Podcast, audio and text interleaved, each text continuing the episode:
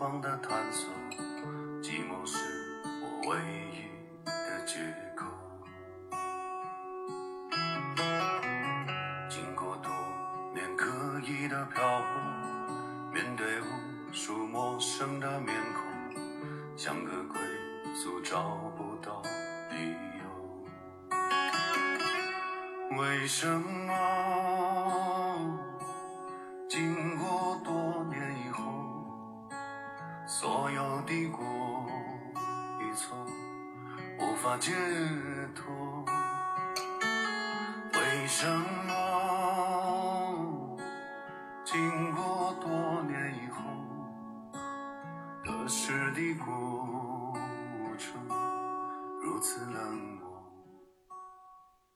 大家好，欢迎收听次要褶皱，这是一档通过普通人的视角记录世界的播客节目。我是这期节目的主播有时间。这期节目是我的单口，因为我最近机缘巧合翻到了过去十年的日记，大概是从二零一三年八月到现在吧。这些日记大部分都是记在电脑笔记本 APP 上，然后早年间还有一些是记在豆瓣上，还有一些是记在纸质的记事本上。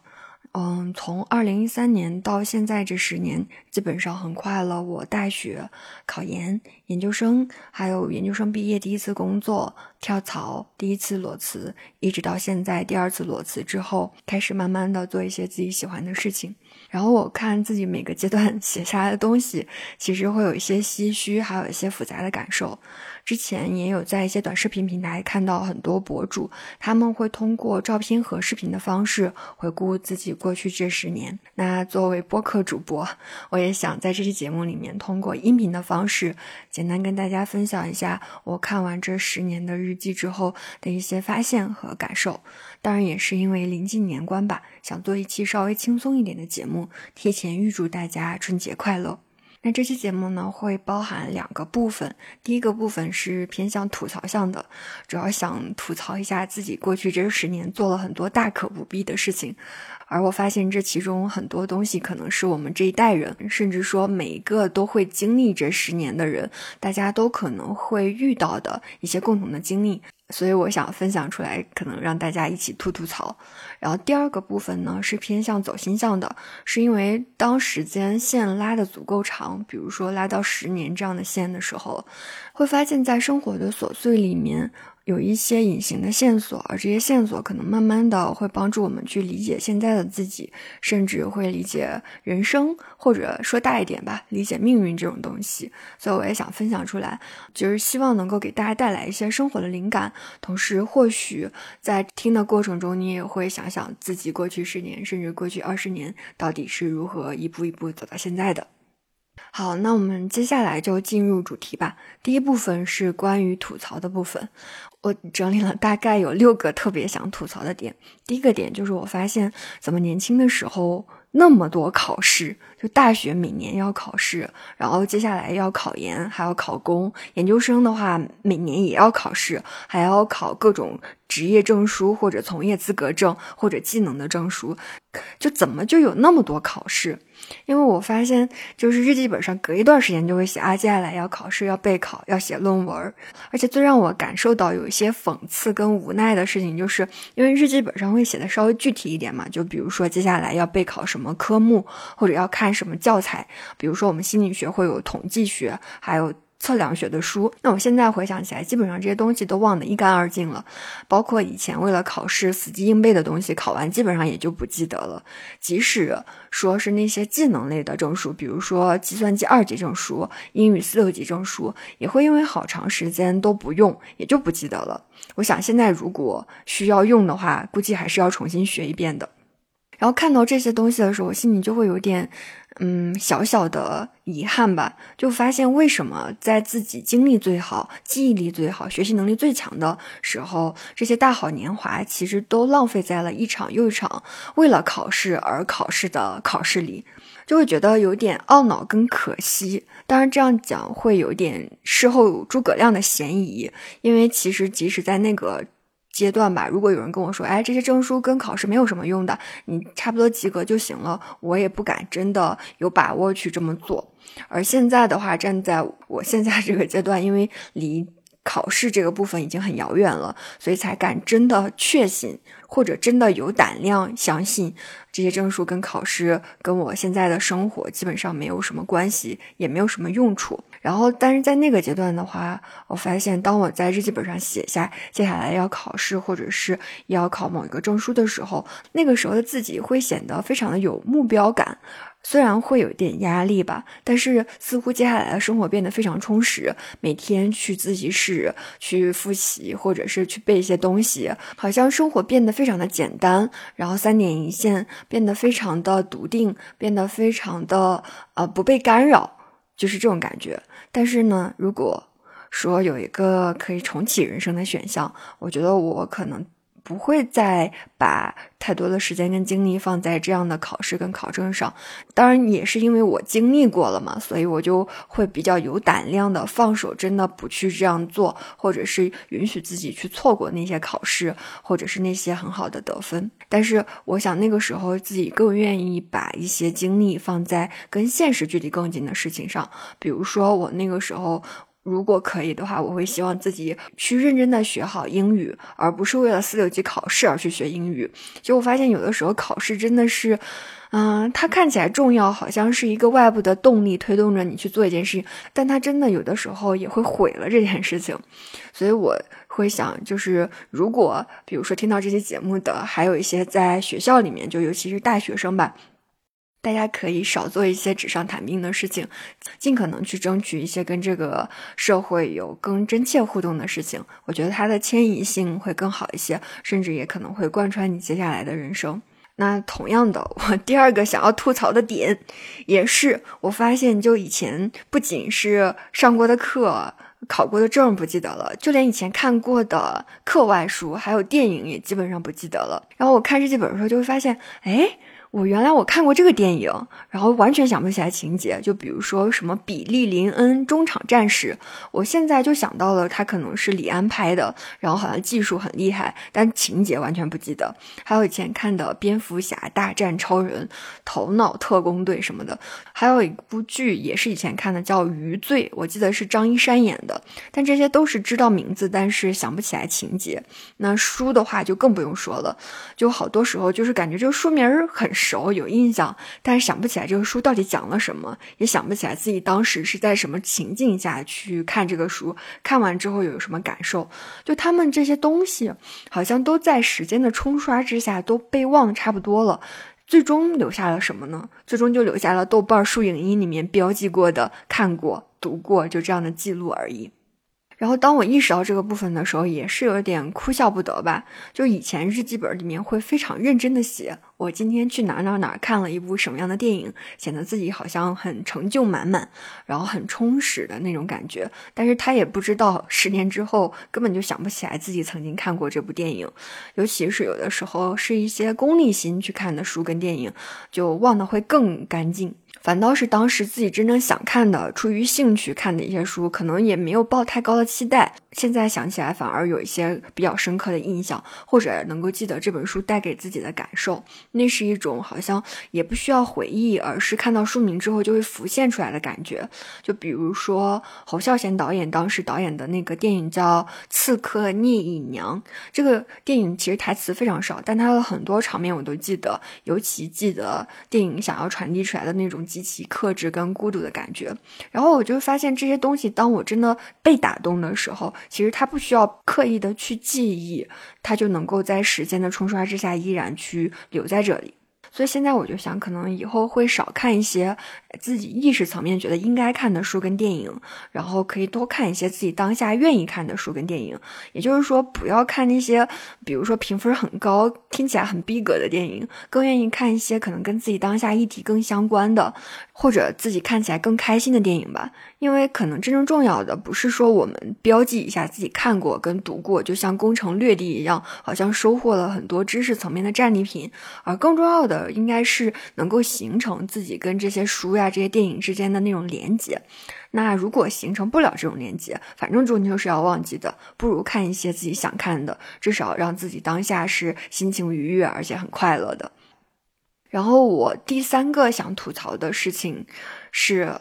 哎，就是我有几年是一直在写感恩日记。就感恩日记这个，大家肯定也都听过。就比如说每天晚上记录三件让你觉得快乐的事情，或者让你觉得有点小确幸的事情。这个习惯本身是积极心理学的思路，就是他希望你把注意力放在一些让你感觉到还不错的事情上。然后他的逻辑就是怎么驱逐黑暗呢？就是点亮一根蜡烛就可以驱逐黑暗。他是这样的视角。然后只是说我看了其中自己记录的两年的感恩日记，我没有觉得真的快乐。我心里会有一种有点酸涩的感觉，因为感恩日记它的这个设置其实是有点刻意的，想要你的注意力从痛苦的事情上转移到那些开心的事情上。甚至有的时候，我注意到自己可能也没有那么多开心的事儿，但是为了完成这个任务，甚至说为了超额完成这个任务，或者说为了维持这个习惯，还是会强行的从玻璃渣里捡糖吃的感觉。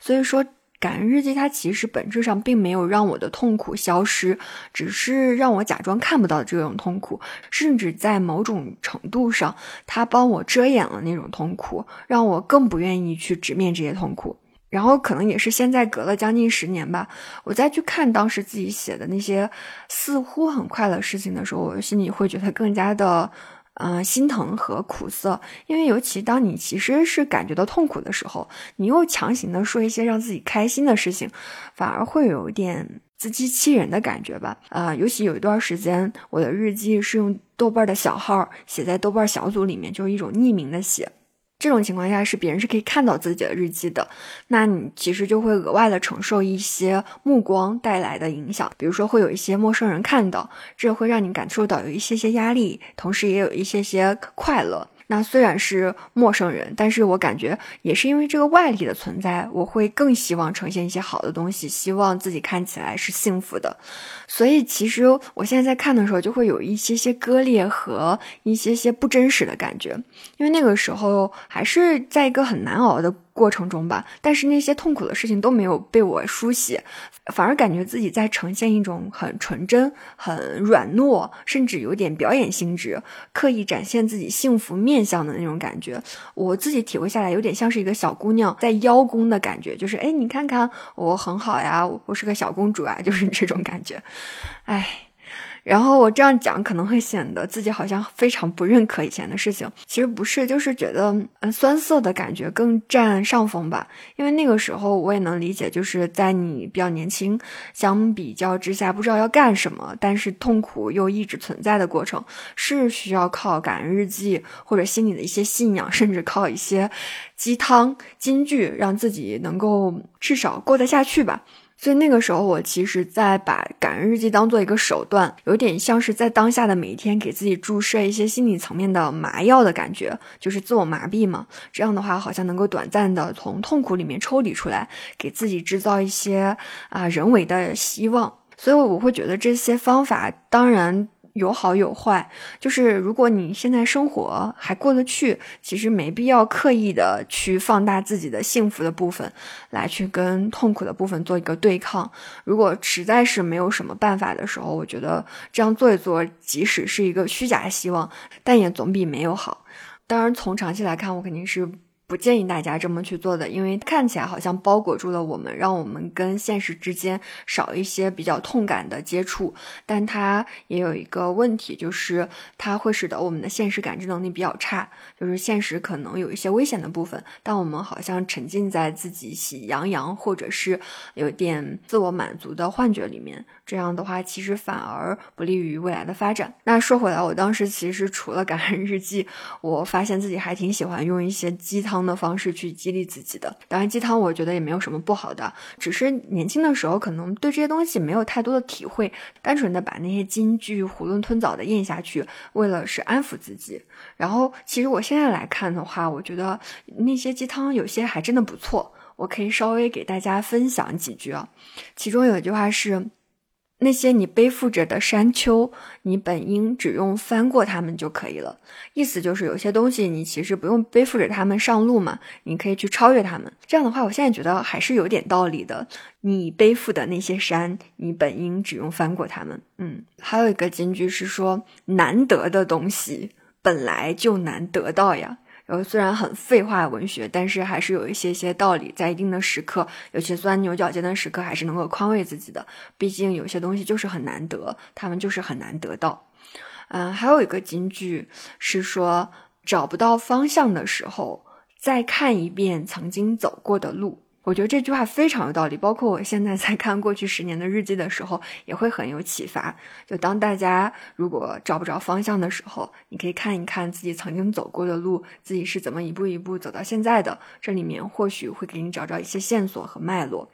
就这些话听起来有点笼统，有点抽象，但它也确实因为笼统跟抽象，它能够适配我们人生的很多阶段。或许我不知道听到。这些话的你会不会有也会啊有一些些小小的感慨？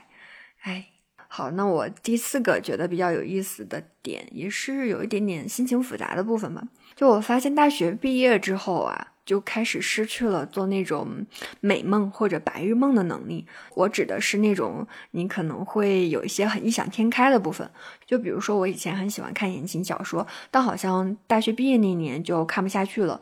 因为要面临一些比较现实的问题吧，比如说是工作还是考研还是考公，这些非常非常现实的问题，其实你会发现没有言情小说真的帮你解决问题，甚至他们根本就不会触及这些议题，因为在言情小说里面会有一些非常简单的价值观，就好像他们觉得爱情是主旋律，好像作为一个女生，你能够找着一个还不错的男的。愿意青睐你，生活就会变得很幸福。就听起来有点像童话故事啊，只要公主遇到王子，其他的问题就可以迎刃而解了。可是当我临毕业的时候，发现现实生活中基本上不存在这种可能性。一个人很难养着你，还尊重你，这点其实连自己的父母都很难做到。然后我就联想到前段时间比较火的那个港台剧《新闻女王》，虽然它也是个爽剧，但确实言情小说里的价值观跟港台剧的价值观是。非常不一样的言情小说里面的导向就偏向恋爱脑一点，他会把很多现实的问题剥离，就压根不提或者轻描淡写的化解。可是港台剧里面，我感觉好像他不会把男性和女性区分的那么极端，大家都是人，都要认真的对待自己的工作，做一个在专业上面比较有胜任力的人。但是话说回来呢，作为一个常年看各种言情小说的人，我发现，就当自己逐渐失去做白日梦的能力的时候，好的一点呢，你确实慢慢的降落在现实中了，开始扎根了。不好的一点就是在那个过渡的过程中，确实是挺难熬的。因为这个泡泡一旦破碎呢，你就没办法再假模假样的回到这个泡泡里面了。可是现实生活中也没有那么快就能发展出来跟现实过招的那种能力。但这个阶段呢，就是在毕业这个阶段会面对的，也是学校规则到社会规则的一个过渡，也是我们心智成熟的必经之路。所以某种程度上，我觉得这些东西是不可避免的，也不能说。早发生或者晚发生哪种好？但是发生了之后呢，这个好处肯定是有的。就我发现自己可能大学毕业前这种白日梦的能力消失之后，我研究生毕业的时候就没有那么多 纠结了，就是非常嗯没有损耗的去找工作、找实习，就不会想那么多，也不会抗拒那么多了。所以我也不知道是好还是坏吧。当然，与此呼应的是第五个我想吐槽的部分也很好玩，就是因为我是按照二零一三年到现在这个顺序开始看日记的嘛，然后就发现随着年岁越来越大，我的日记本里逐渐开始出现了推拿、按摩、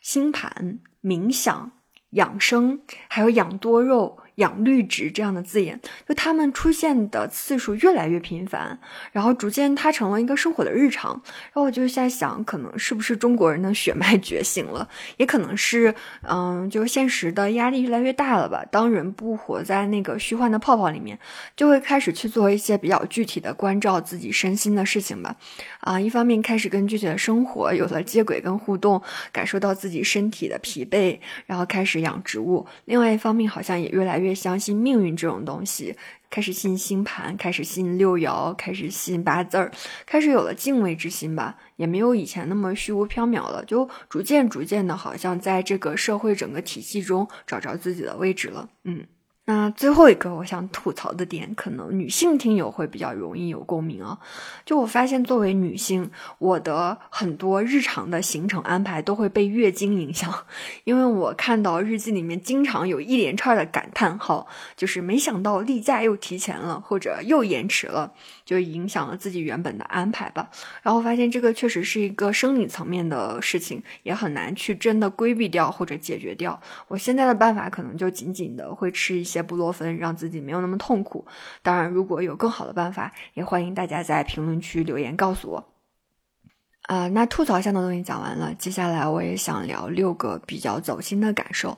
第一个是我发现，在学校读书的过程，其实真的占据了我们已有生命的很大一部分的时间。而如果这个阶段的话，你不需要自己赚学费，或者不需要自己赚全部的生活费，那你其实跟现实之间打交道或者摩擦的机会并不多，可能最多大家就是做做兼职或者做做家教。那这种情况下，其实没有太多的现实感知，会让人很容易勾勒出来一些幻想或者自我感动的感觉。就我也注意到，我自己在日记上曾经写过很多那些事情呢，我现在看起来有点像是为一个虚空。的目标去努力，就比如说很喜欢给自己制定早起的计划，但至于早起起来干嘛这件事情，自己并没有想得很清楚，而是说有点为了早起而早起，就好像今天早起了，自己这一天就没有白白度过，好像自己更踏实一点，甚至说好像比别人更进步了一点点。那这种为了努力而努力的事情，我现在感觉有点像是为了缓解自己的焦虑跟不安，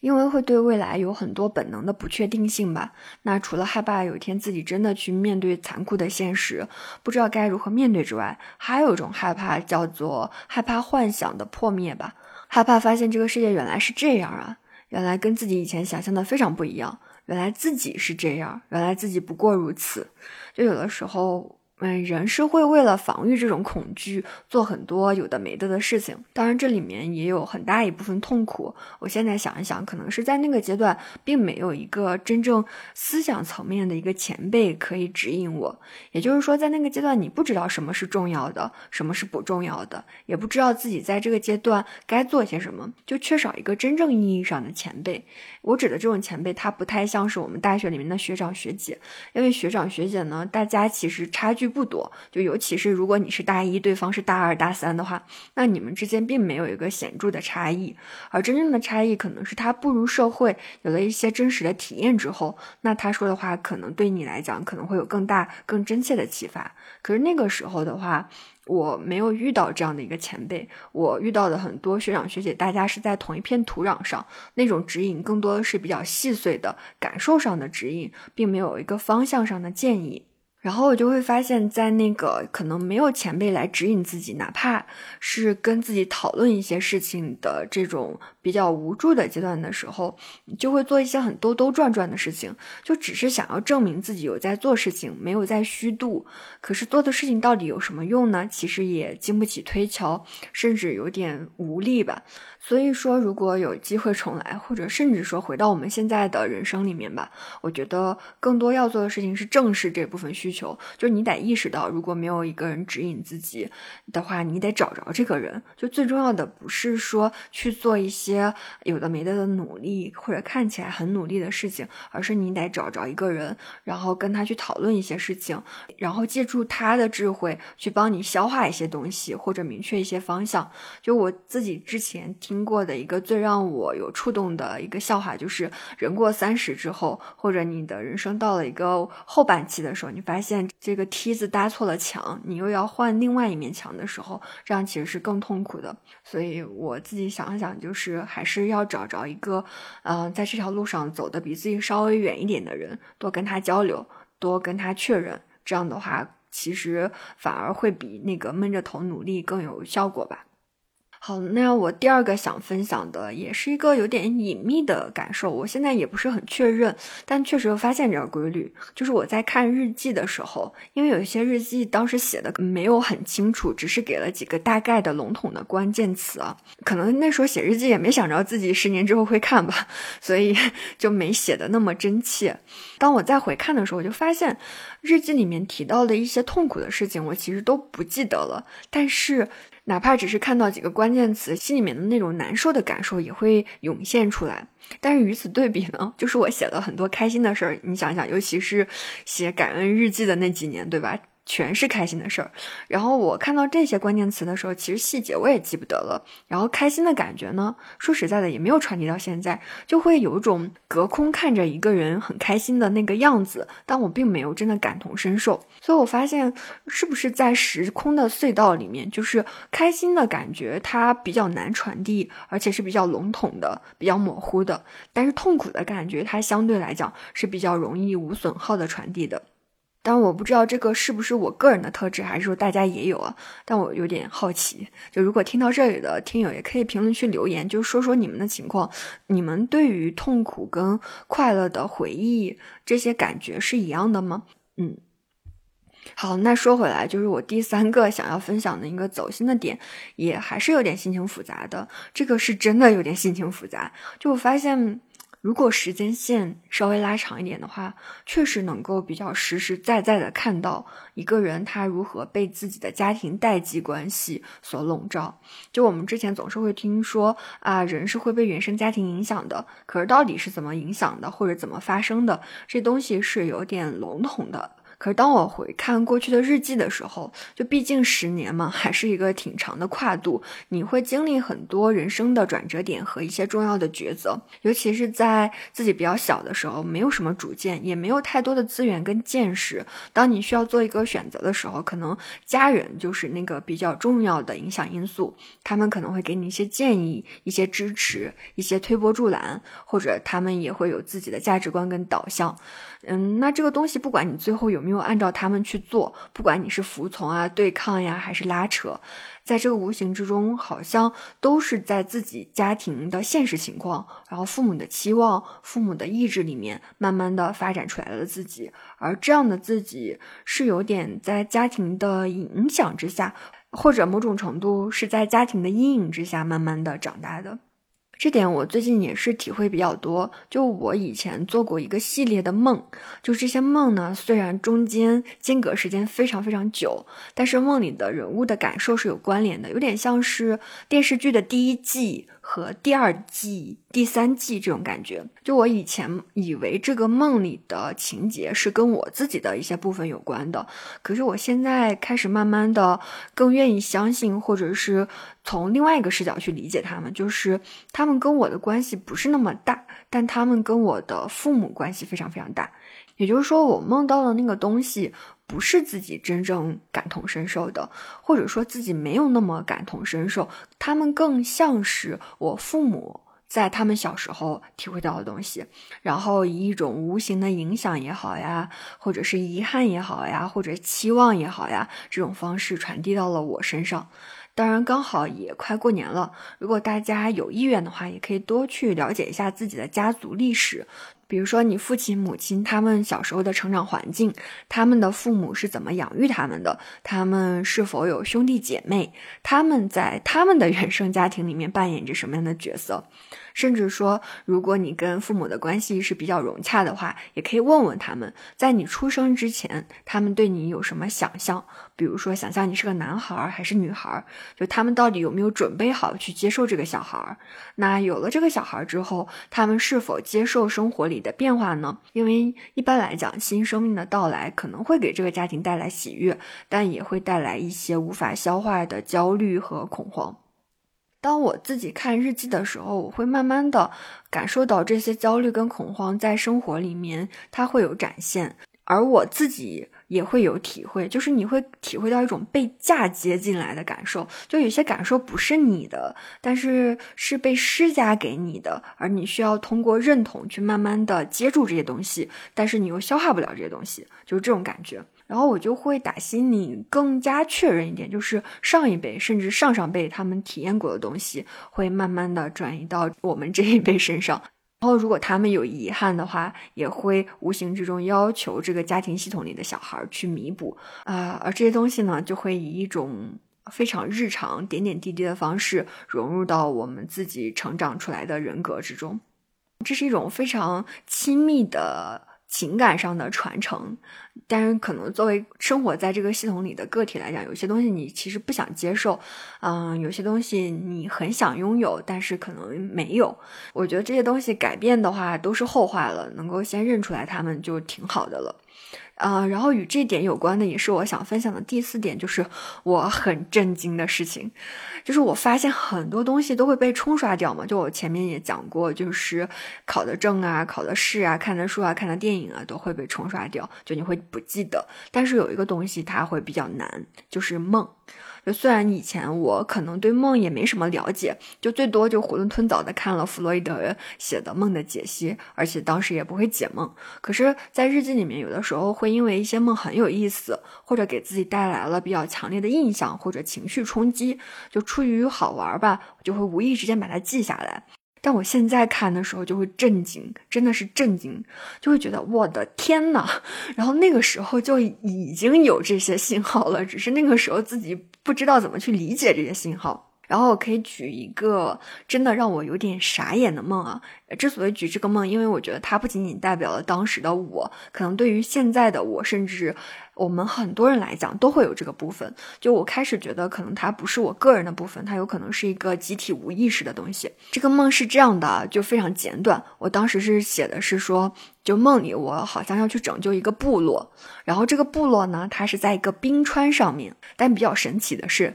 这个部落所在的这个地方是没有办法抵达的，因为它虽然在冰川上面，但是那里没有海水，那里变成了沙漠。那如何去拯救他们呢？只有在魔星回归的日子里，才有希望拯救他们。魔星的魔呢，是那个魔法的魔，你也可以理解成恶魔的魔。那我再稍微重复一下这个梦，大家也可以跟着我说的东西，脑海中稍微想象一下啊。就是这个梦里呢，我要去拯救一个部落，这个部落是在冰川上面，但其中一片区域是没有海水的，他们就慢慢的变成了沙漠。怎么去抵达这个地方呢？只有在魔星回归的日子里，才有希望抵达这个地方，才有希望把这个部落给救出来。它其实是一个非常非常精妙的一个隐喻。我稍微解读一下，就是当你想要去帮一群人，或者说。其实想要救助自己的某一个部分，而这个部分呢，因为没有海水，它已经变成沙漠了，所以它无法抵达。因为一般来讲，水呢，它代表的是一些情感性的部分，也就是说，这个部分呢，它可能因为情感性的东西缺少。所以呢，它就变成了沙漠，其实是很干涸的，而且它是在冰川上面，其实非常非常的冷。所以这个部分呢，它不仅干涸，而且它被封冻起来了，于是人无法抵达。只有在魔星回归的日子里，才有希望救赎他们。然后我觉得这个魔星这个点真的很不错。魔星是什么意思呢？就在我的理解里面，其实是要等到我们有一些黑暗的力量能够出现的时候，或者是能够被我们允许展现的时候，它其实会激惹出来非常多情感性的东西，比如说愤怒啊、憎恨呐、嫉妒啊、哀怨呐等等，这些情绪它其实是会让人变得非常的丰富跟立体。那当这些情绪出现的时候，也就是说，当你黑暗的面相被自己接受的时候，那个无法抵达的部分，或许就会有一些路径去抵达了。我真的觉得这个梦非常的有趣，而且很有启发，特别像是一个黑暗的童话故事。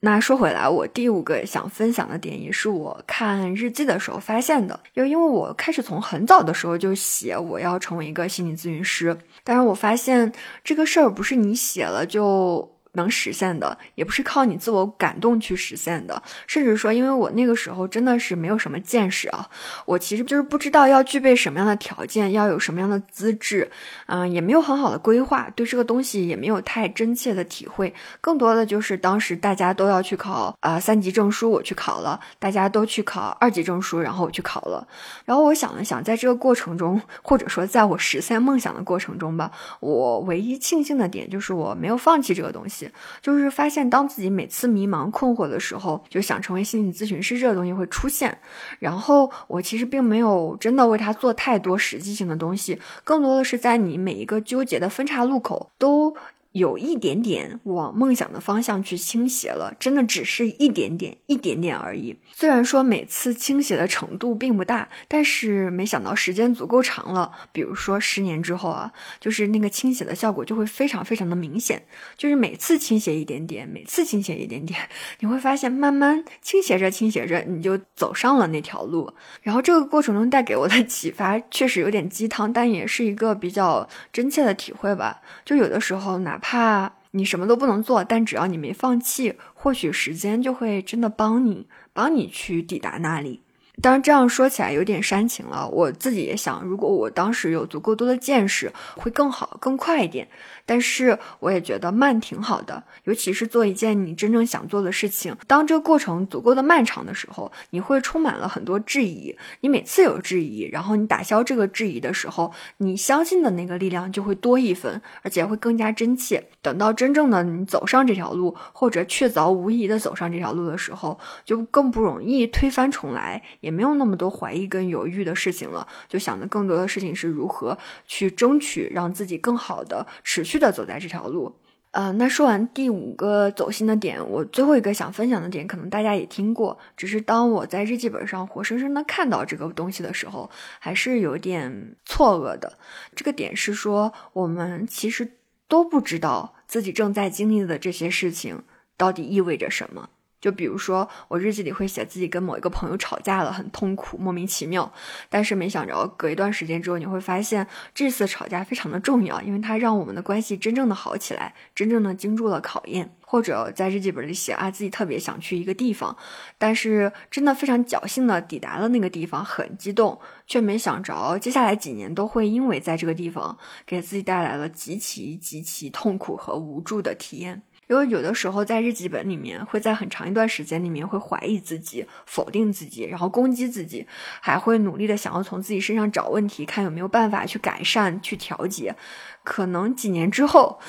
你会发现这个事情里面呢，有一些部分，有一些非常重要的部分是你不知道的。而当你知道这个部分之后，你会发现之前的那些痛苦都有点好笑，因为真正的问题不在自己身上，而是在别人身上。就是真正的问题是你不知道那个重要的真相是什么，你就会以为是自己不够好。所以我有的时候在想，就我们当下正在经历的那个事情，感受肯定是最鲜活的。但是如果从稍微长一点的角度去看的时候，或许或许可以让自己稍微稍微不那么沉浸在当下的一些得失里面，因为你不知道它到底意味着什么，因为可能会有反转，可能时间长了之后，你得到的东西背后有它隐秘的代价，你失去的东西也会有一些好处，或者你规避掉了一些风险。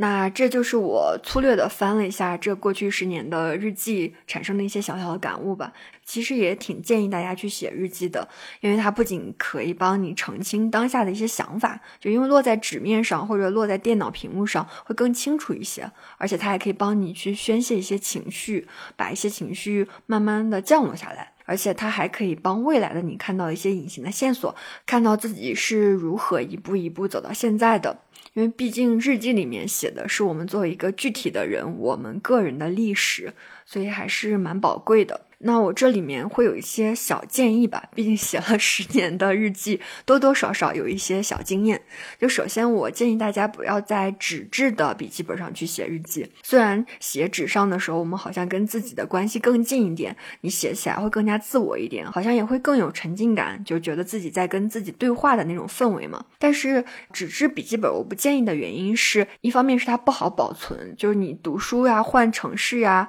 或者搬家呀都不好携带。或者出去玩的时候要带一个日记本，也是挺麻烦的。还有一个你要承担的风险，就是这个日记会不会有可能被别人看到？那被别人看到了怎么办？因为纸质的日记本，就如果真的被别人拿走了，即使你带锁，别人撬开了也就撬开了。嗯，那还有一些原因，是因为我自己注意到，就字儿太丑或者字儿太漂亮的朋友，有可能会被自己写。字的书法给干扰到，就写着写着觉得字儿太丑了，不想写了，觉得哎呦有点不好意思，或者没心情了，或者写着写着觉得字儿真好看呀，就开始练字儿了。这种感觉就有点像是一个人对着镜子说话一样，你说着说着，可能注意力就不在自己说的内容上了，而被自己的表情啊、自己的口型给吸引走了。所以我觉得，可能如果我们想要持续的写东西的话，其实在电脑上面写就还蛮好。好的，我自己也会比较习惯于在一些可以加密的，而且多平台同步软件上去写日记。其实核心点就是找着一个你喜欢的 app 就好了，在上面写的时候，你自己是嗯启动起来比较容易，没有那么多心理上的阻抗。然后我自己在用的软件，这里不是广告植入啊，我是真的在用，我用了这个软件差不多三年了，嗯，叫熊掌记，因为它的功能是比较简单的，没有那么复杂的功能，上手也比较容易，你也不需要学，我也比较喜欢它的编辑界面，就是一个。白色的界面，你一打开电脑全屏，你也干不了别的事儿，就写起来比较顺手，比较容易进入到心流的状态。当然，它的问题就是，也不是问题吧，就是它的一个额外的点就是，如果我想用它多平台同步的功能，也就是我能在电脑写，能在手机上同步的话，它是需要去付费订阅的。所以我觉得大家最好是找着自己顺手的软件吧，不一定非要局限于某一种。还有一种是我自己发现，在刚开始写日记的起步阶段，更好的一种方式，其实是在豆瓣小组里写，就是你找着一个打卡的小组，跟大家一块儿去记录，这样会更有氛围感。尤其是来自于一些陌生人的鼓励，会让自己在。前期更容易坚持，只是说在写的时候，你要稍微把一些具体的人名儿啊，比如说具体的考试或者跟自己现实层面有关联性比较强的信息给模糊掉，要注意保护自己的隐私。那最后的最后吧，也是我这期节目标题想要表达部分，就是我看日记的时候，嗯，发现确实经历过一些比较艰难的时刻，没有人支持自己，也没什么资源，也没人带路，然后完全靠自己一股脑的熬下去的这个阶段。我现在想想，如果我在处于这个阶段，依然是很痛苦，依然是没有办法的。那个时候的自己其实并不知道该做什么嘛，所以也乱七八糟做了很多尝试。但是我想了想。实质上，自己唯一在做的事情就是没让自己放弃，因为只要你不放弃，一直寻寻觅觅的话，你会发现，不管是多宽大、多汹涌的河流上，总归都是有桥的，都是有办法渡过去的。实在找不着方向的时候，再看一遍走过的路，也会有不一样的体会。好啦，那这期节目就差不多要结束了。非常感谢你收听到这里。如果你喜欢这期节目，欢迎在小红书、极客或者朋友圈或者自己的社交媒体上转发推荐。如果你有什么感想，也欢迎留言反馈。最后，祝大家春节快乐！我们下期再见，拜拜。